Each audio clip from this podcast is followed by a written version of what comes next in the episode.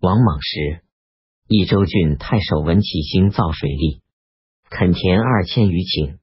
汉章帝时，益州郡太守王复设立学校，居民原有的陋俗逐渐改变。汉桓帝时，郡人引真到内地游学，博通经书，擅长书法，还乡里教授，门徒甚众。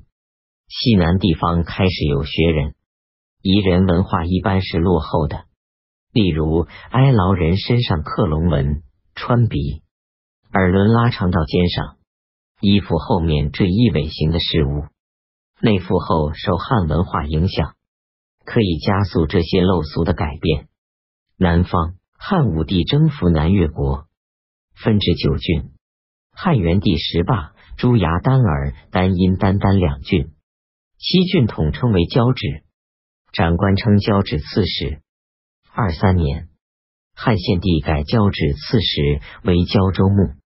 二二六年，孙权分胶州为胶、广二州。胶州有东汉时交趾、九真、日南三郡；广州有东汉时南海、苍梧、玉林、合浦四郡。交趾七郡原来居住着许多种族，汉人统称他们为越人或洛越。秦始皇迁徙内地五十万人戍五岭，与越人杂居。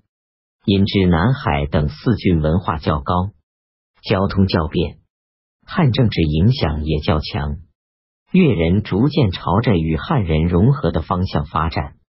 交趾等三郡与南海等四郡有些不同的条件，少数的汉人朝着与越人融合的方向发展。交趾郡居民，据汉时人说是洛越人，他们很早就有农业。他们的田叫做落田，随潮水的高低决定田的有收获或没有收获。这说明生产技术还是原始的。但是落越人已有阶级，种田的人叫做落民，有田的人叫做落王、落侯、落将。西汉时，朝廷流放一些罪人到交趾等郡，时与本地人杂居。双方开始通言语。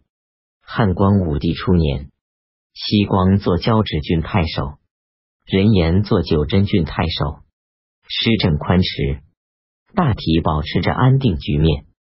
后来，交趾郡太守苏定是个张着眼睛看钱、闭着眼睛办事的贪劣官。公元四年，交趾米冷县落将的女儿征策和他的女弟征儿起兵反抗。九真日南合浦等郡越人李人群起响应，征策取得六十五个城，自立为王。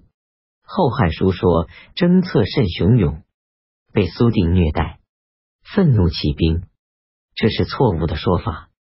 如果征策仅仅是为了个人的愤怒，四郡越人里人为什么起来响应呢？为什么刺史太守困守孤城？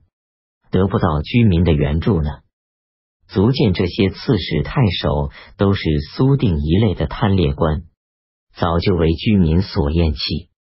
征策的胜利，正是由于他的行动顺应了驱逐贪劣官的公义。四二年，汉光武帝派遣伏波将军马援率汉兵八千人和交趾兵共二万余人，依靠兵力强大。击败征策征二军，征策征二在作战中壮烈牺牲了。马援在交趾等郡修筑城郭，巩固汉官的地位，川渠灌溉，兴修农力。四四年，马援率汉兵回洛阳，因仗义死去了十之四五。交趾多有珍异物品。汉桓帝汉灵帝时，政治寓意黑暗。汉人去做刺史、太守，都是肆意搜括，贪囊满了便内调，让新官再来搜括，居民被迫反抗，在朝廷用兵无效时，只得对居民做些让步，借以缓和反抗的力量。汉献帝时，世谢做交趾太守，统治交趾七郡，世谢任职四十余年。内地士人到交趾避难，多至百余家，境内安宁。当全面战乱、社会大破坏的时候，交趾七郡独免兵祸。东汉和四周诸族，除了鲜卑是代替北匈奴寇边的敌人，其余都是相互间保持着经济文化的正常关系。而汉统治阶级的贪劣政治，常是正常关系的损害者。这就形成了许多族纷纷接受汉经济文化的影响，又经常起兵反抗的复杂现象。但正常关系到底还是基本的，这一点汉统治阶级知道的很清楚。在无法镇压反抗时，派个廉洁长官去，减轻些剥削，便把正常关系恢复起来。